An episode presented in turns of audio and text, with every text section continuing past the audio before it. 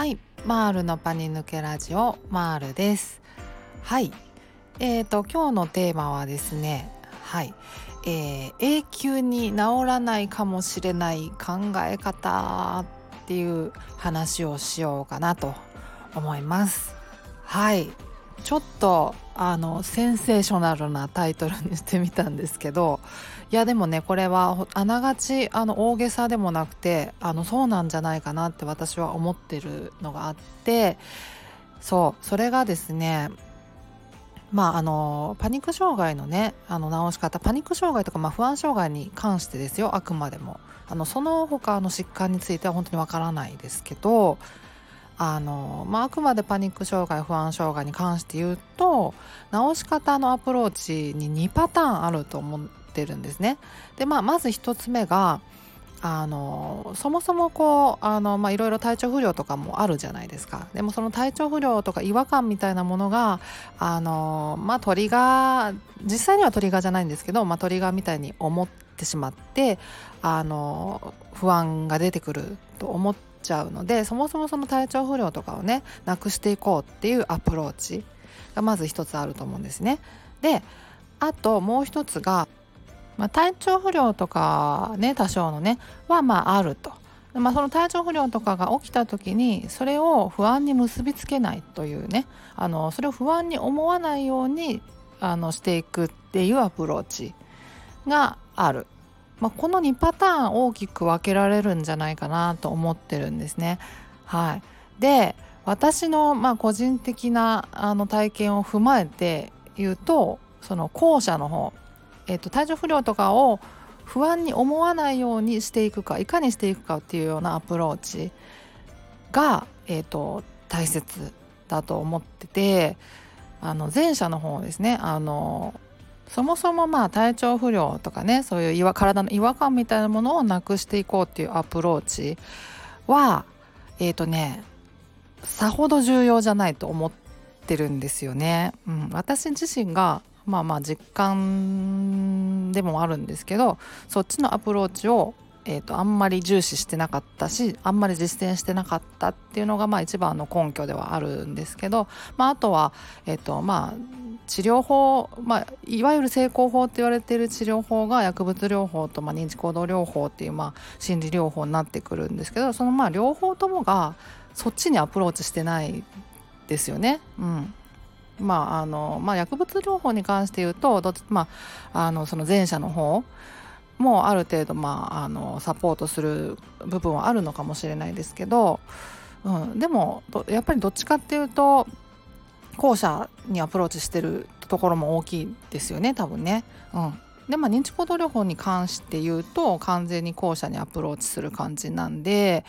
あのやっぱり成功法でもあの後者の方あの体調不良とかそういう違和感はあるんだけどそれをまあいかに不安に思わないようにしていくかみたいなそっちのアプローチがやっぱ有効だっていうふうなことなんですよね。で私自身も、まあ、それを実感してしたっていうのがあってなのであの後者のアプローチをねあのやっぱ重視した方がいいんだろうなって思うんですよね。うん、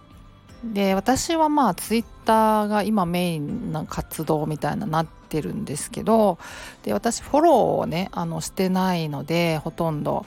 あのあんまりタイムラインにそのフォローしている人のたあのつぶやきみたいなのは流れてこないんですけどやっぱ私がつぶやいてる内容が内容なだけになんか似たようなことをつぶやかれてる人とかで私をフォローしてくださってる方のつぶやきとかがおすすめとかで流れてきたりみたいなのはまああるんですよね。でそういうのをなんかいくつかこう眺めてるとあのやっぱりその前者のアプローチをされてる方が多い気がどうしてもなんとなくまあするんですよね。うんうん、あまずまあ前提としてその前者のアプローチがまあ永久に治らないかもしれない考え方になりうるんじゃないかなって私は思っているんですね。あの全然なんか不要だとは思ってなくてやっぱりその体調不良ありますよねでそもそもその体力をつけていくとか、まあ、筋力をつけていくみたいなこととかもちろんその栄養とかねあの変な暴飲暴食しないとかねあのできるだけなんか栄養たくさん取るとかっていうのは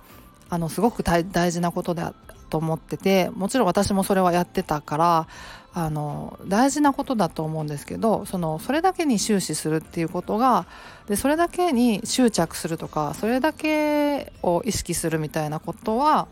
あの多分ねあのもしかしたら永久に治らないかもしれない考え方になっちゃうんじゃないかなっていうのがあ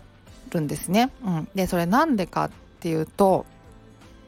えっ、とね一つ確実なことがあって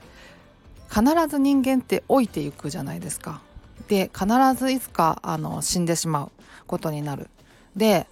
その老いの過程の中で日々こう細胞が若返ってねあの痛いところなくなって健康になっていくっていうことは絶対にないわけでで、まあ、寿命でねあの亡くなるとしてでその直前までもうまるっきり健康で痛いところとかしんどいところが全くない状態でっていうことはまあ多分ありえないと思っててだから老いていく限りは必ずあの体調不良とかなんか体の違和感みたいなものってまあ出てくると思うんですよね。増えてくる。しかも。うん、で私は今アラフォーなんですけどやっぱりアラフォーになってまあプチ更年期的なものもちょっと入ってきたのかなみたいなのがあってまあまあ体調不良を感じることはまあまあ増えた気はしますよね。もう完全に若い頃に比べたらまあ増えましたよね。ねだからそういう感じでねやっぱ増えてくる。で特に違和感みたいなもの？なんかちょっと体重いなみたいななんか頭ちょっと重いかも痛いかもみたいなのとかっていうのはもう如実に増えてくると思ってるんですよね。で、まあ、その違和感とか、まあ、体調悪いなみたいなやつとかをなくしていこうっていうアプローチっていうのは単純にまあ老いと逆行しようみたいな老いに抗おうみたいなそういうアプローチに通ずるものがあるというかまあまあそれそのものとも言えるかもしれないですけどまあそれだからあのやっぱり大変ですよねっていうかまあ無理があると思うんですよね。うん、だからやっぱりその体調不良は、まあ、あるものとして違和感もあるものとして捉えてで、まあ、それを、まあ、どうやったら不安に感じなくなっていくんだろうなみたいなそっちの方にフォーカスするアプローチをやっぱりねあの重要視していかないといけないだろうと思うんですよね。うん。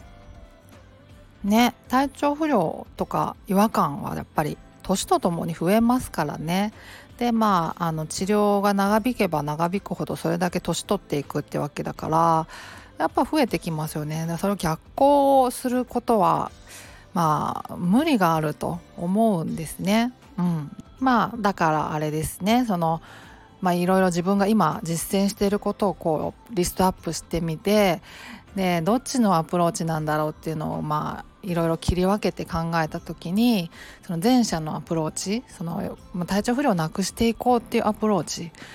が、まあ、多いかもって思う場合はあの後者のアプローチを増やしていくっていうようなことをした方がいいのかなって思いますね。あのいかに不安をかあの感じないようにするかっていうようなアプローチですよね。うんまあ、それはまあいわゆる心理療法になってくるとは思うんですけどまあ、認知行動療法になりますよねパニック障害とか不安障害に関して言うと、うん、っていう感じになってくると思いますね。うん、と思います。だからまああの全然その全くあの意味がないとは思わないんですけど、うん、だそれにあの執着するとかそれだけやってたら治るんだっていうようなまあ、ある種のまあえっ、ー、とまあなんかこうプラスするとか摂取することに対する信仰みたいなものですよね。まあ、信仰って言っちゃうとまあ言い方あれですけど逆に言うと私はもうマイナスしていくっていうかあんまり何もやらないみたいな、何もやらないというかあのあんまり何も摂取しないみたいな。ことの信仰にとらわれ気味ではあるけど、うん、まあまあやはり後者の考え方をできるだけあの取り入れていくっていうのがあの回復していく上で、まあ、大事だろうと本当に思ってってるんですね。うん、っていう話でした。はい。そんな感じで今日は終わりにしようと思います。長くなっちゃいましたがしかも早口になっちゃってすみません。はい。ではまた次回お会いしましょう。ではでは。